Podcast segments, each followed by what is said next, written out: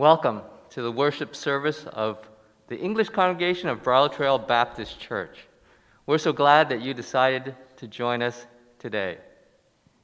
In the description, you'll see links, and in the links is to um, our website. And on our website, you can download our bulletin. And then on the bulletin, there are sermon notes and information about what is going on in the church.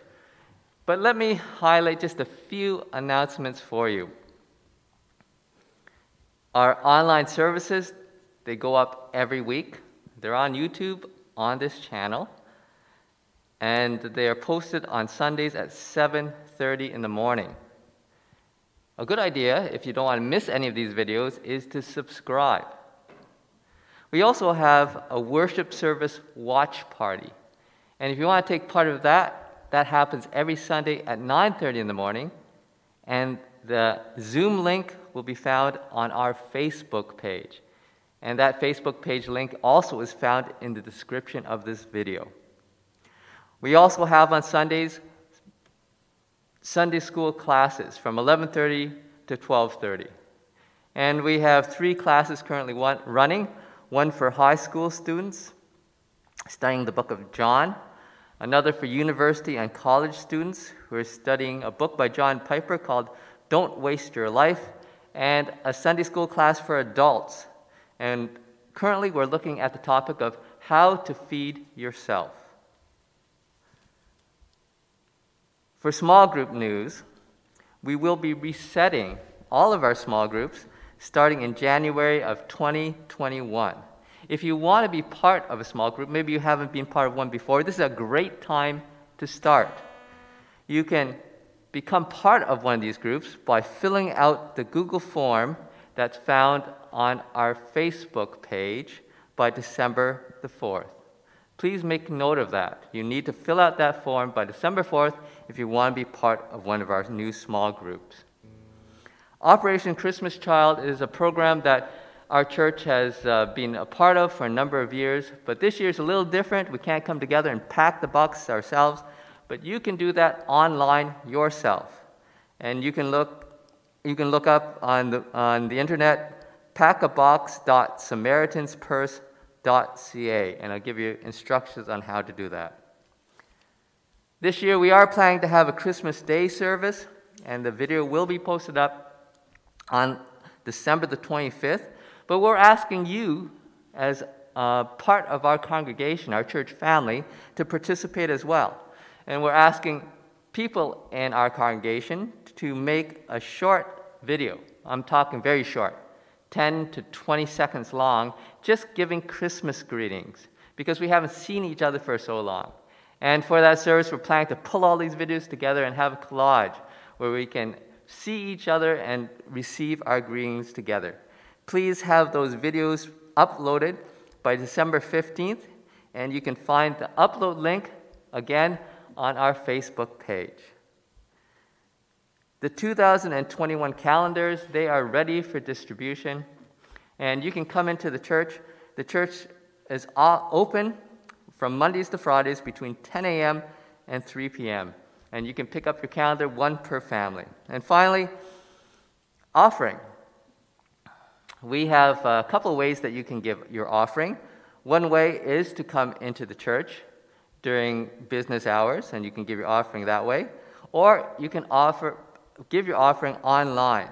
And there are instructions on our website how to give an e offering. Before we continue on with our service, before we continue on with singing worship songs, listening to the sermon, let's pray together.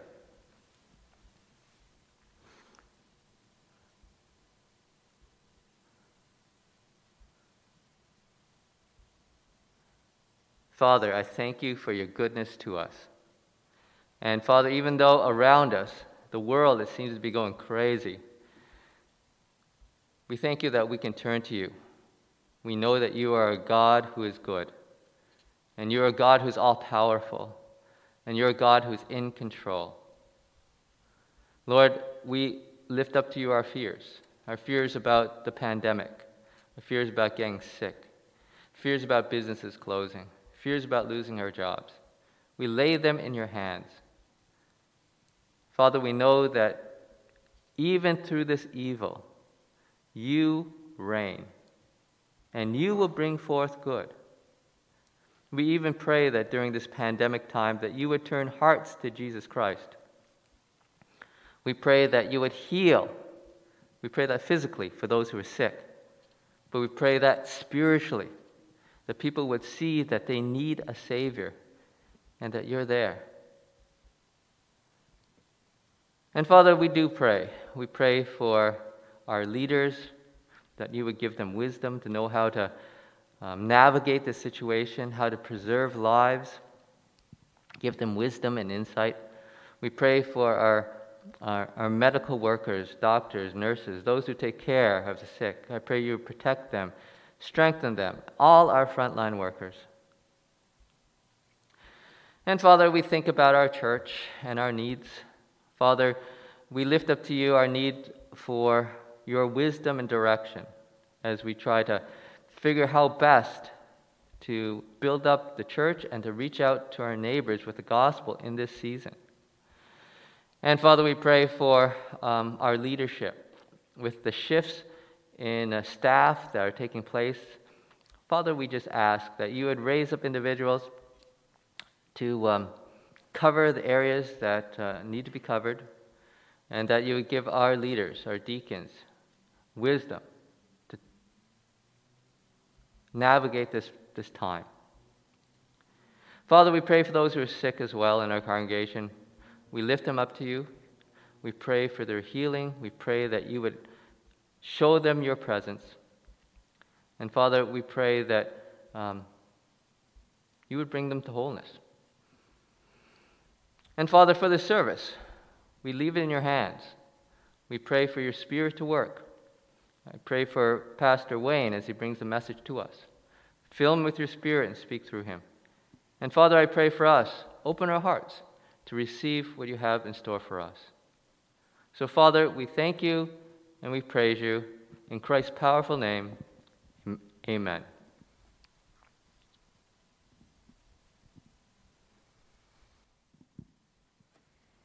Today marks the first week of Advent. Advent symbolizes the present situation of the church in these last days as God's people, waiting for the return of Christ in glory to consummate his eternal kingdom.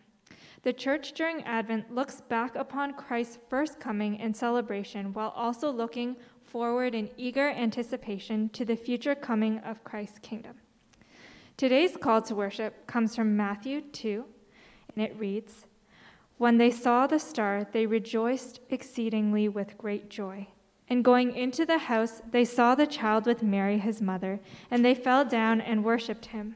Then, opening their treasures, they offered him gifts of gold, frankincense, and myrrh. So, just like the wise men, let us offer up our gifts of praise to him through our worship today. Let's sing, O come, all ye faithful.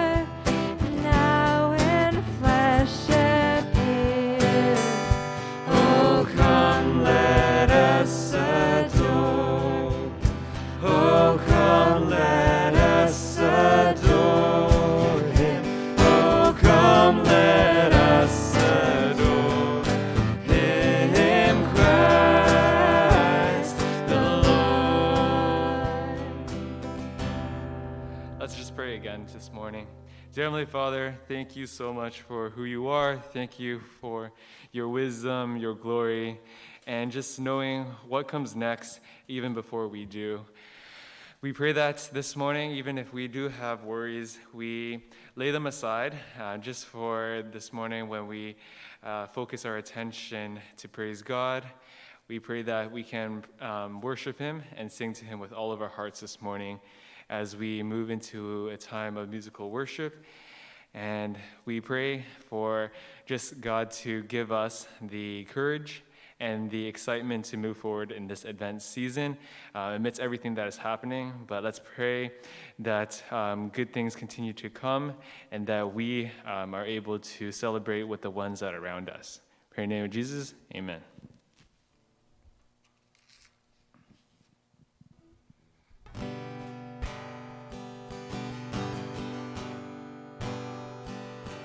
From the darkness I called your name into darkness. Your mercy came. You called me out, lifted me up. How great is your love? You bore my weakness. Took my shame buried my burdens in fields of grace. You called me out, lifted me up.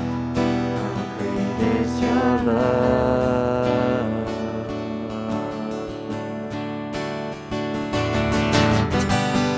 From the heights of heaven, you stepped down to earth in innocent perfection gave your life for us and we are amazed. We stand in awe for we have been changed by the power of the cross. How great how great how great is your love great is your love? How great, how great, how great is your love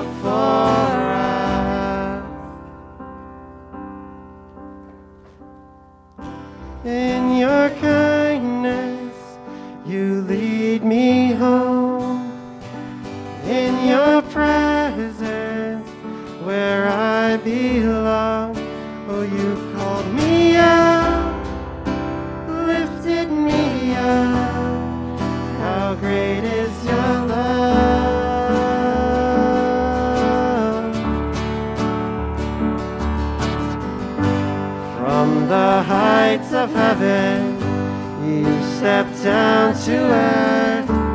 Innocent perfection, gave your life for us, and we are amazed. Yes, we stand in awe, for we have been changed by the power of the cross. How great, how great, how great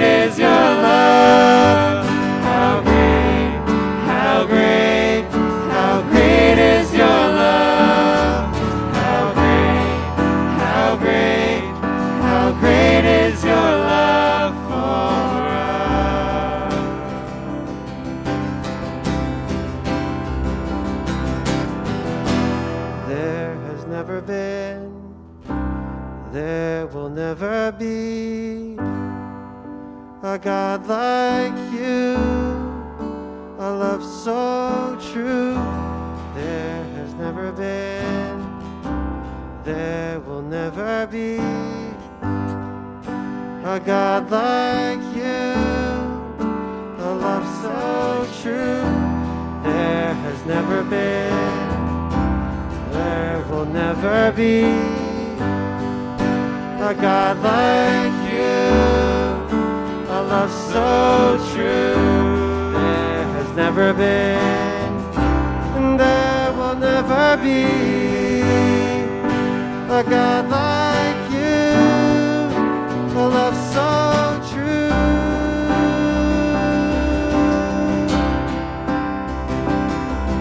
How great, how great, how great is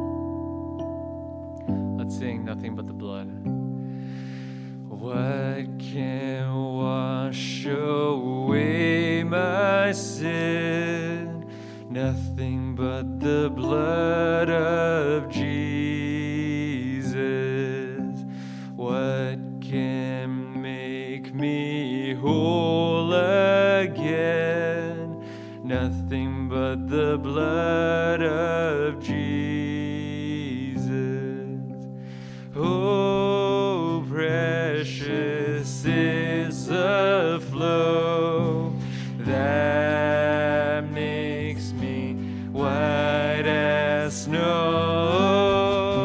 No other fount I know, nothing but the blood of Jesus. For my pardon, this I see. For my pardon, this I see. Of Jesus. For my cleansing, this my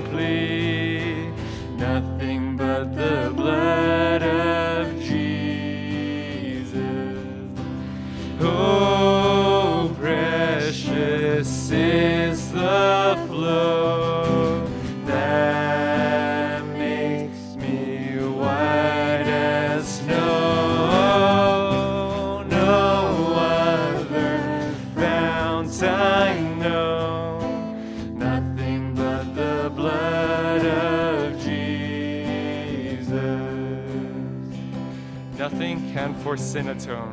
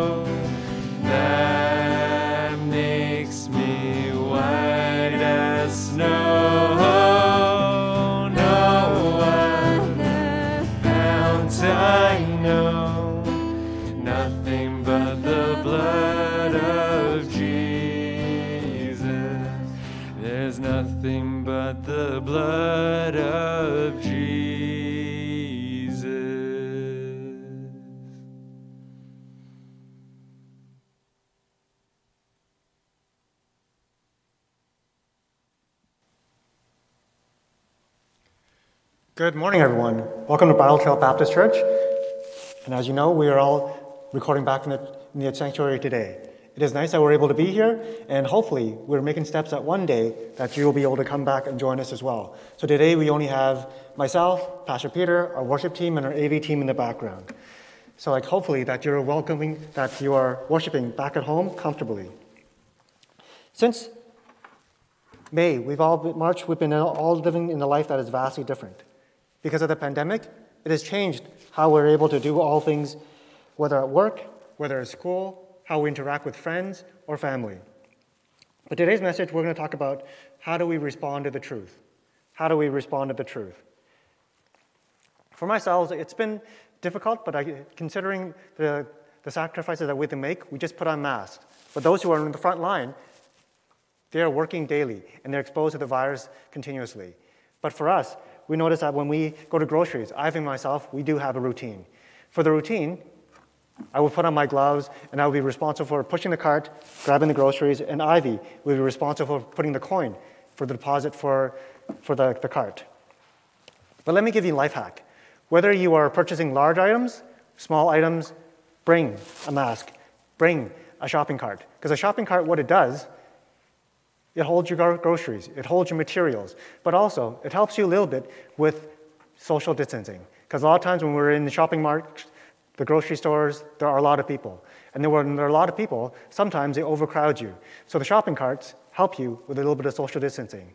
And if anybody's a little bit too close, just give them a little slight nudge. Don't push them too hard, don't push them over, but just give them a little nudge so that they know that they're a bit too close.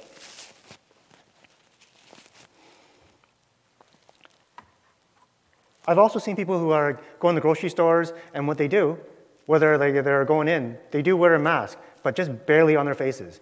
They put on the mask so that when they have the mask on, they can actually go in. But other than that, it's been very difficult for them. They haven't been keeping their mask on fully. With their mask on, they would actually hold it under their noses or under the mouths. So they are actually not even protected at all. The biggest offender was when I was in Costco. In Costco, there was one woman. She had her mask on, check. She had her gloves on, check. But later on, I saw her use her dirty gloves to touch her face. Normally, when you put on your mask or take off your mask, you make sure that your hands are sanitized and that they are clean. But this woman, after that, she pulled down her mask, and the worst thing, I lost it all. My heart stopped. My face went pale because she pulled down her mask with her dirty gloves. Then she proceeded to pick up a fries and eat fries in Costco with the dirty gloves on. So, people, they've done other things. They've done things that are not so right. They're not things that protect others. They have not used common sense. But COVID is here to stay. We have to take precautions to protect ourselves and protect those around us. We do this to protect our family and friends. Sadly, with the increasing number of people that are infected, there are still pockets of communities who believe that COVID is a government conspiracy and this is all fake news. The Apostle Paul was a champion for our God and for the church. He would boldly preach the grace of Jesus Christ and the forgiveness of sins. Some of the crowds greeting him often with open arms and praised God, but there were those who rejected Paul and rejected his message, and they would respond violently. So, how do you respond to the truth? Before we start off, let's open in a word of prayer. Dear Lord Heavenly Father, we thank you for who you are. We thank you that you are Lord. You came here as a light, you gave life to all, you represent the truth. So I pray that this light will continue to shine on us, so that we too may also shine this light upon others, and that they may also see the truth. In Jesus' name I pray. Amen. So do follow along in your bulletins. There are notes for you, sermon outlines. And for point one, it is presenting the truth. Presenting the truth. So whenever Paul greeted the churches, we're also familiar with his salutations and his common greetings that are always in his letters. Paul, an apostle sent not from men or by men, but by Jesus Christ and God the Father, who raised him from the dead. Paul, a servant of Jesus Christ, called to be an apostle, set apart for the gospel of God. Or Paul, apostle of Jesus Christ, by the command of our God, Savior, and Christ, Jesus our hope. So he greeted everybody in this similar manner so that they would know and recognize that that message was from him. Paul's signature opening reminded everyone that this came not from him, his own ability, but he came on the accord of God. It was God who instructed him.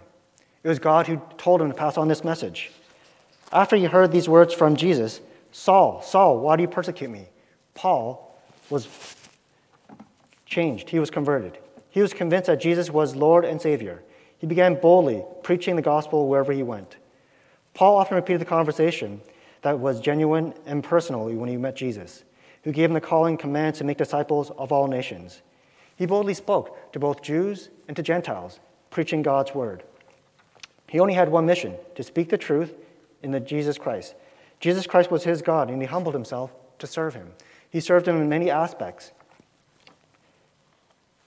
But we also know that when Jesus was here on earth, he humbled himself in the form of a man, full of glory, full of grace. Jesus willingly died for everyone so that they might receive life. Anyone who calls upon his name will be saved and will be sealed with the Holy Spirit. They've been redeemed by his blood and receive forgiveness for their sins. if you follow along in our, book, in our scripture reading from verse 17, when he arrived at Jerusalem, the brothers and sisters received him warmly. The next day, Paul and the rest of us went to see James and the elders that were present. Paul greeted them and reported in detail what God had done among the Gentiles through his ministry. So, as all of us, we've been journeying through the book of Acts. We've been seeing, learning, and teaching taught through the words of Paul and also through Peter. And if you look at through these words, you know that in this situation, Paul was greeted warmly with open arms by the disciples, by elders, and also by James. But this was not always the case. There were times when people would respond differently. In this situation, there would be great conversions and disciples that were baptized in the Holy Spirit. But Paul was constantly always met with opposition. This opposition would be false teachers, false prophets, and they would rise up against him and claim that Paul was speaking lies against the laws. Often during his teachings and interactions with people, Paul was always on the defense to tell people that he was not telling lies. Whenever he opened up, he would say that he was from Jesus Christ, he was sent from God, not by his own ability. He did this to prove that he was actually sent by God, and he was not telling lies, and he was only telling the truth. He would say to them that he was sent not from man, not by man, but from Jesus Christ and God the Father. He would tell them he was speaking the truth and was not lying. He would also call upon the Holy Witness, Holy Spirit as his witness, as he was telling the truth and he was sent by God. Read in 1 Corinthians chapter 12, verse 19. Have you been thinking all along that we've been defending ourselves to you? As we've been speaking in the sight of God as those in Christ, in everything we do, dear friends, it is for your strengthening. The church of Corinth was infiltrated by false teachers and false prophets who wanted to stir up problems and stir up trouble for Paul. The false prophets were spreading rumors about a different Jesus and a different gospel. People were easily persuaded to rise up against Paul, and Paul would always be on the defense. This is a good reason why he dresses in the letters by saying that he was an apostle of God, apostle of God sent by God. And he was doing this according to God's will. And when he was doing this, he was showing to everyone that his credentials were not from his own abilities, from his own teachings, but it was from God. Paul was very personal and passionate when he shared the gospel. Often, these bonds would flourish and they would also grow. They would grow to a point that whoever he spoke to, he would call them as family, either brothers and sisters in Christ or daughters and sons in Christ. Whenever he started, he shared the truth. It was authentic, it was genuine. There wasn't any additives or attitudes. In Paul's time, there were others who also spoke the gospel. They shared the gospel for other reasons for selfish ambitions, for self glory, for envy. But Paul, when he did it, he did it for nobody except for Jesus Christ. He boasted not in himself, but he boasted in Christ. There were no ulterior motives. He did not raise money or bring attention to himself. But for yourself, why do you share the gospel? When you share it, how do you do it? The gospel is a simple message of the life death, and the resurrection of Jesus Christ. We share the gospel out of our love and compassion for God. We don't do it to help our church grow. We don't do it to be able to like, help our ministries improve, but we do it because we love God.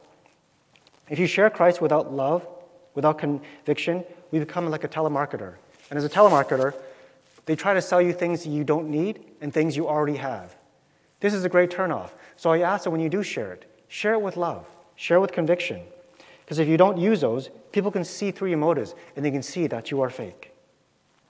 In John chapter 7, 16 to 18, Jesus assured, My teaching is not my own, it comes from the one who sent me. Anyone who chooses to do the will of God will find out whether my teaching comes from God or whether I speak of my own.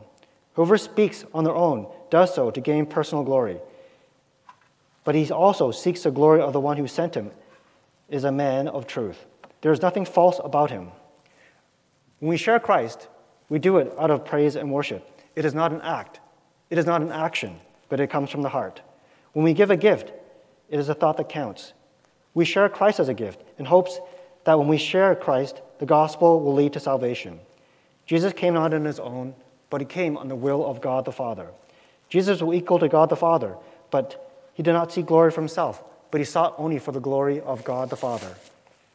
He being equal to God, he didn't see that, but he humbled himself to the point of death on the cross. For his ministry, Jesus directed all and deferred all glory to God the Father. And Paul, being Christ like, he did the same thing. He directed all praise, all glory to God the Father. Today is the first Sunday of Advent. And for this Advent, I ask all of you not to go for all the Black Friday sales, not to wait for the Cyber Sundays and the Cyber Mondays, but give the gift of Jesus Christ. He's a perfect gift for all situations, and it is good for all time. It does not expire, does not lose its power or its potency. My next point is responding to the truth. Responding to the truth. A lot of times when we're presented with a story, with a situation, and if we're presented with a truth, we can respond in different ways. We can first reject it, we can ignore it, or we can accept it. But I hope that all of you here today, when you hear the truth, you recognize it and you're able to accept it. So we have to accept the truth. So when Paul arrived in Jerusalem, the next day he went to see James and all the elders and told them all the great things that God had done amongst him in the ministry amongst the Gentiles.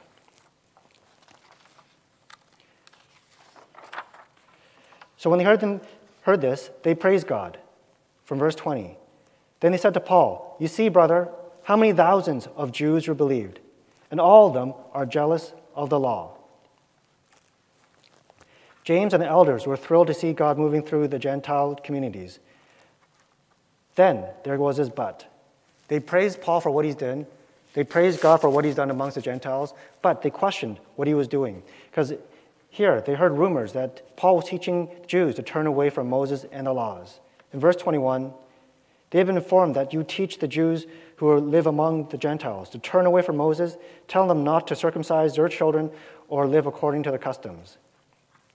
Paul was a Pharisee. He was well versed in all the laws. He was familiar with Moses. He was familiar with all the teachings. He understood all these things and he highly respected them. So, no way in his mind that he would distract people from the truth. He would not turn them away from God or from Moses. He was fully aware what the limitations and the abilities of what the laws meant. To abide by Moses and the laws defined that you are an Israelite, as a legit, legitimate child and a descendant of Abraham. The laws were handed down by Moses and kept them distinct from all the other nations and their neighbors. The most esteemed laws were Sabbath. You rested on the Sabbath day. The next were the food laws. The next one was circumcision. If you followed these three commands, it defined you as an Israelite. But if you broke them, you were considered as an invalid. The life, death, and resurrection of Jesus Christ, these laws were all rendered obsolete. Moses and the laws pointed out the failures of the Israelites and had no ability to save them. The laws served to show how far they were from the perfection of God. The resurrection of Christ offered forgiveness and the sin, forgiveness of sins, and it offered salvation. We look to Romans chapter 2, 28 to 29. A person is not a Jew who is not one outwardly, nor is circumcision merely outward or physical. No, a person is a Jew who is one inwardly, and a circumcision is circumcision of the heart by the Spirit, not written by the code. Paul was teaching salvation through Jesus Christ. Salvation and deliverance from sin was not achieved by following the laws or following Moses. If a Gentile decides to recognize that Jesus is Lord, Savior, and God, Paul told them that they must believe with the heart. They were baptized with the Holy Spirit and they were sealed. But he did not force them to become a Jew. He did not force them to, to become circumcised. Christian, Christianity is a faith and it's an inward change. It is not an outward addition or something that you do by works. We look at Justin Bieber. He's a Canadian. He's a boy that grew up in Stratford. And from there on, he produced songs and grew fame in his teens. His first claim to fame was One Time and followed with Baby. Finding fame at a young age didn't come with all any of its problems because he had a rebellious streak, he had finances, funds, and he had fame. He, had, he got in trouble with the law several times. It was during those darker times in 2014 that he trusted in Jesus Christ and he was baptized. He was struggling with his bad boy image, things were not perfect, and still he had problems and struggled with keeping everything right. But then later on, he grew up, he became a man, he matured, he put away his childish ways, and in 2018, he was married. And throughout the years, he'd been interviewed. And during one time, during this interview, he claimed that he prayed to God very often. He told God to give him strength and that it is God that he's, he's able to live and breathe. Being a celebrity, it is very difficult. You're always in the public eye. People see what you do. They're aware of your actions and your thoughts. And all these things is for everyone to see. At first, I was skeptical of Justin Bieber's conversion and his belief in God, but recently, I've heard positive change. At the beginning of the pandemic, he hosted an Instagram live event, and he closed the night with his fans with a prayer. He asked if he can pray for everyone so that they can all be safe and know that Jesus is Lord. In this, he said, God, we thank you for this day. I thank you so much that you have everything under control. You know the beginning from the end. You're not surprised by this whole thing that's happening. God, we know that all these things don't come from you, that these things are unexplainable. But God, we trust you in all these times, and we ask God that you will make this go away as soon as possible. We just thank you so much for who you are, and we ask that you give us more answers in your name. We pray. Amen. Those are the words of Justin Bieber, the teen pop idol. And in the beginning, I wasn't sure about his faith, but slowly you can see that he is emerging. He is growing. He is respecting who God is, and it's starting to show not just in his life, but also in his songs. In his recent song, it is called Holy. At first, it was catchy, and I didn't realize it was a song by Justin Bieber. It sounded different. Maybe it was a tone, the words, but this one was called Holy. It reflects his love and his dedication towards his wife, but also his love and dedication towards God. In his reads, he says, like, he realizes that he is a sinner and not a saint. He runs like, to God like a track star and doesn't want to waste a second. He feels holy when he's held by God. So, all of us here, we go through different seasons of life. There'll be times when we are feeling rebellious, times when we aren't able to listen, times when we drift away from God and we are distracted. But our God, He is patient, He is loving, full of kindness, full of grace. He allows us to make mistakes that we might learn to trust Him and find our way back to Him. So we must know the truth so we might accept Jesus Christ. Not that numbers count, but from Paul's report, the assessment from James, many thousands of Jews came to know Christ. They accepted it and they became followers. Jesus lived amongst them in their hearts, and they followed Paul's teachings. The elders were pleased to hear the good news, and they wanted to endorse and encourage Paul. And we continue on in verse 22. What shall we do? You will certainly hear of what you have, that you have come, so that we tell you. There are four men who are with us to make the vow. Take these men, join their purification rites, and pay their expenses, so that they can have their heads shaved. Then everyone will know that there is no truth with these reports about you, but you yourself are living in obedience of the law. As for the Gentile believers, we have written for them our decision that they should abstain from food sacrificed to idols, from blood, the meat of strangled animals, and from sexual immorality. The next day, Paul took the men and purified himself amongst them. Then he went to the temple to give notice that the date of the days of purification would end and the offering we made for each of them. Paul's goal was life to serve God and to do the will of God, to be able to preach the gospel to all nations and to make disciples, just as Christ did. He was willing to do everything in his power to reach these goals. To win the Jews to Christ, he became like a Jew. He behaved like a Gentile to reach the Gentiles. He was weak to win the weak to Christ. He became all these things so that more people can come into the saving relationship with Jesus. Paul didn't perform all these things as a ritual. He didn't need to do, do these things as a performance. He did this because he worshiped God. He loved God from all his heart, and that was all acceptable. It was his heart that was already dedicated to God, and the outward rituals, the customs, they didn't change anything. But most importantly, he worshiped God from the heart. He took the advice of the elders and purified himself with the other men. So we know the truth, so that we might present Jesus Christ to all others with great boldness. My next point is rejecting the truth. When you hear the truth, you can accept it, but you can also reject it. At the point of the, the purification ritual at the temple, some of the Jews recognized Paul. They recognized who he was, and immediately they spoke against him. This welcoming was unlike the greeting that he had received from James and the others. Paul was arrested in verse 27.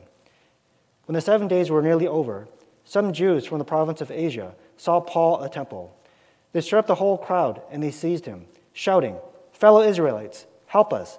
This is the man who teaches everyone against our people and the law in this place. And besides, he has brought Greeks in the temple and defiled this place. He had previously seen Troph- Trophimus, the Ephesian, in the city of the Paul and assumed that Paul had brought them in the temple. In the book of Acts, Paul subtly preached and taught the gospel, and he taught them to the Jews and also to the Gentiles. But he did not make any false claims, but they always thought of things to harm him or imprison him. God appeared to Paul previously, and during all these times, the difficulties and the trials, God encouraged him and told him that everything was going to be all right. That was while he was in Corinth. In Acts chapter 18, 9 to 10. One night, the Lord spoke to Paul in a vision Do not be afraid. Keep on speaking. Do not be silent, for I am with you. No one's going to attack you and harm you, because I have many people in the city. Paul, he preached the gospel fiercely. Even though there was opposition, there were difficulties, he still spoke very boldly in the Corinth, and he stayed there for quite some time. As the Holy Spirit promised, no harm ever came to Paul. On Paul's last journey to Jerusalem, the Spirit again approached to Paul and spoke to him. And he told them things are different. Things are not always hopeful, but even in these times, Paul trusted God. We read in Acts 20, 22 to 23. And now, compelled by the Spirit, I am going to Jerusalem, not knowing when it will happen to me there. I only know that in the city, the Holy Spirit warns me that prison and hardships are facing me. During Paul's ministry, there were many devout leaders, many devout followers that became disciples. And when Paul was departing to go to Jerusalem, they wept, they cried, they hugged, they were filled with tears. There were others that rejected Paul and his message, no matter how hard he tried. These crowds were no different from those that rejected Jesus Christ. They jeered, they sneered. When Jesus walked through the crowds, they shouted, Crucify him, crucify him. These are false accusations from false witnesses that laid the death penalty upon Jesus Christ. The soldiers seized him and had him beaten and whipped. During the mock trial, they questioned Jesus for hours Are you the Messiah? During these unfair and unjust trials, Jesus remained silent, like a sheep led to the slaughter, and like a lamb being sheared. He did not even open his mouth to say a word. In Paul's situation, it was very similar. He was seized, he was dragged, and pulled out of the temple. He was beaten near death. Like his master Jesus, Paul remained silent. He did not complain, not with a word, he did not struggle. Paul didn't enjoy the pain, but he endured it because he realized that God was still in control. He understood what God had said to him before in Acts 20. Stories that he was told that he would be put in prison, that he would not be able to enjoy this. He knew that all these things would happen to him in Jerusalem, but he recognized that God was so sovereign. Jesus and Paul both spoke about the love of God and how he was able to save. These crowd in both cases rejected the truth and hardened their hearts.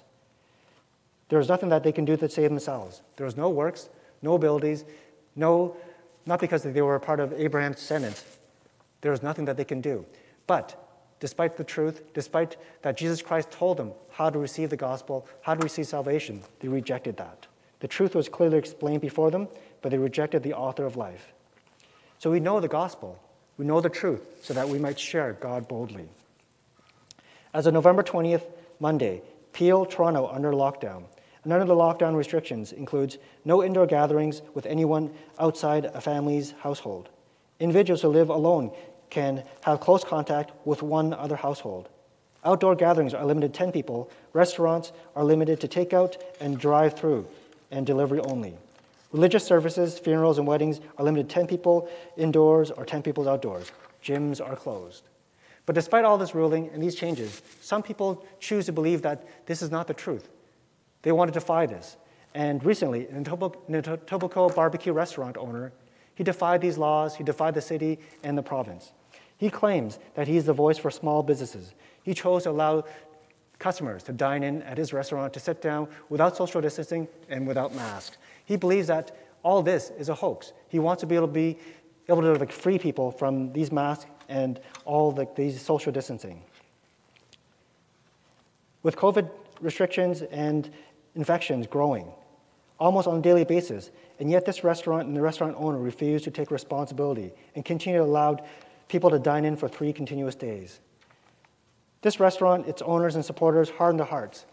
There was hard proof. They recognized what was true what was wrong, but they chose to, to reject it.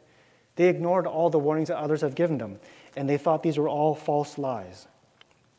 The owner has since been charged, and because of the situation, he's also stirred up many others to stand up against the government. And even throughout this weekend, there are a lot of different, different gatherings and protests against the anti lockdown. So this virus is real, sin is real, Jesus is real, and he is the one that is only able to save. My next point is leading others to rejection. The crowds were so convinced that Paul was an enemy about spreading false rumors that they convinced others in the crowd to join their cause. They shouted, they screamed, they jeered, they lured all others from the city, and we read about this in verse 30. The whole city was aroused, and the people came running in all directions. Seizing Paul, they dragged him from the temple, and immediately the gates were shut. It is one thing to share good news and celebrate anniversaries and other successes, but to make others believe in lies, that is malicious. That is wrong. If you know the truth, you know what is right, why would you spread these lies? Causing others to stumble and fall and believing others, believing falsehood, is unethical. The crowds did this with Jesus, and now they're doing the same with Paul. Ignoring the truth without giving the truth a chance. Ignoring the truth without giving truth a chance. Several Jews saw Paul and rallied the crowds against their own justice. They dragged Paul. They took him out into the courts and they beat him violently. We read this in verse 31. While they were trying to kill him, news reached to the commander of the Roman troops, and the whole city of Jerusalem was in an uproar. He at once took some officers and soldiers and ran down to the crowd. When the rioters saw the commander and the soldiers, they stopped beating Paul. The commander came up and arrested him and ordered him to be bound by chains. Then he asked who he was and what he had done. Some in the crowd shouted one thing and some another. And since the commander could not get the truth because of the uproar, he ordered Paul to be taken in the barracks. When Paul reached the steps, the violence of the mob was so great that they carried him up by the soldiers. The crowd that followed kept shouting, Get rid of him. So we look at the situation. It is very chaotic. It is very disruptive. But immediately, the Roman officers and the Roman commander, they came immediately to protect the citizens. But what they did not know, they did not know the truth. They saw the crowds, they saw the beatings, and they saw the victim, but they thought the victim was the crowds and not Paul. Immediately, they grabbed Paul, they put on him on chains, and threw him in the barracks. They didn't even question him, but they questioned the crowds. The crowds had intended to, Paul, to kill Paul, but without finding the truth, the commander placed Paul in chains and threw him in jail. At the trial of Jesus, the governor, Pontius Pilate, he was presented with a so called criminal, somebody that broke the law, somebody that deserved death. This prisoner was Jesus. Pontius Pilate, he did not know the truth. He did not find out more about who Jesus was and the cause, but because of peer pressure, he sentenced Jesus to death. Today, I encourage all of you to seek the truth, the truth in Jesus Christ. We all live at strenuous times, so it is important that we're able to find rest, rest in God.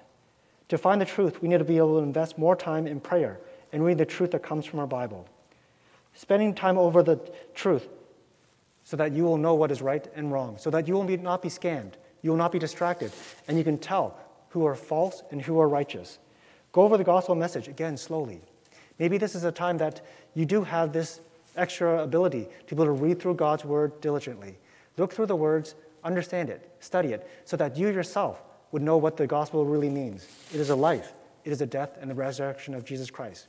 When you fully understand this, you yourself will not be deceived when somebody approaches you and tells you about another God, about another Savior. So you can speak and stand up for the truth. Right now, because we are at home, many people are working from home and not in the offices. There are scammers that are on edge. These are thieves. They are more diligent in reaching out to people and try to steal their money and their time. So there are more telemarketers that are calling. They're trying to tell you that you owe Revenue Canada money. They're trying to tell you that you're about to be deported, that your passport has expired. But if you know your rights and your abilities as a citizen, you know that they are nothing but thieves. They are only trying to steal your money and your time. But if you know your rights, you can reduce your chances of becoming a victim and a fraud. So we are all familiar with John 3:16. For God so loved the world that he sent his only son, and all who believe in him will never perish but receive eternal life.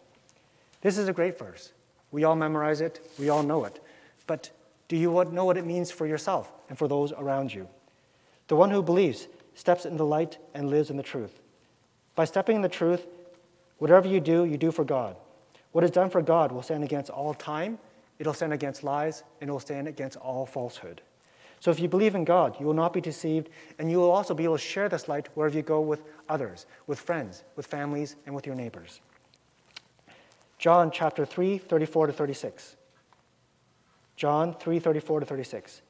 For the one whom God has sent speaks the words of God, for God gives the Spirit without limit. The Father loves the Son and has placed everything in his hands. Whoever believes in the Son has eternal life, but whoever rejects the Son will not see life, for God's wrath remains on him. All who believe in Jesus Christ, they speak the truth. They walk in the light. And whatever they do in the light, it is for God to see. It is for God to receive all the glory. I pray that the Spirit will dwell, dwell richly in all of you, that you will be able to present the truth in a way that is clear and so precise and so detailed that everyone who hears the truth will not reject Jesus Christ. So I ask all of you, and I pray that you guys will all seek the truth to know Jesus Christ so that you may be able to share Christ boldly wherever you might go. Let us pray. Dear Heavenly Father, we trust you. We know that you are the truth. You are the light. You are the one who gives life to all. So we ask that all of you that you are able to give the spirit of truth to us, so that in all that we do, whether in actions, words, or thoughts, that we will know the truth intimately and truly. Help us to understand these mysteries so that wherever we might go, that we will share this light. We can share this light to, to dispel darkness, to dispel shame, hurt, and anything that is falsehood. Teach us to be able to share this in a way that more people will accept you as Lord and Savior. I pray that all of you will receive this light and bask in His presence. In Jesus' name I pray. Amen.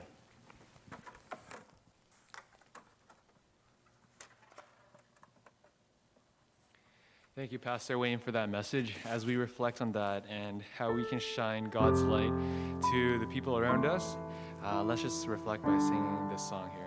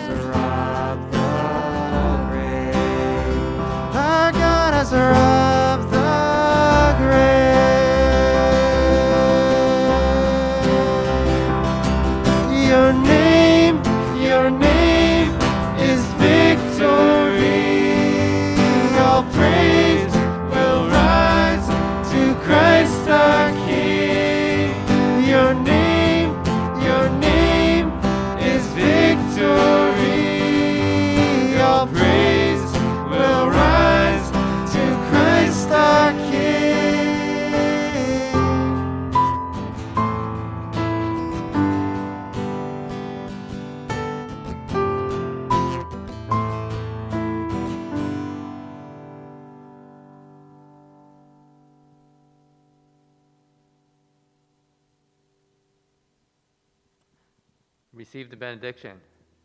Now, to him who's able to do immeasurably more than all we ask or imagine, according to his power that is at work within us, to him be glory in the church through Jesus Christ forever and ever. Amen.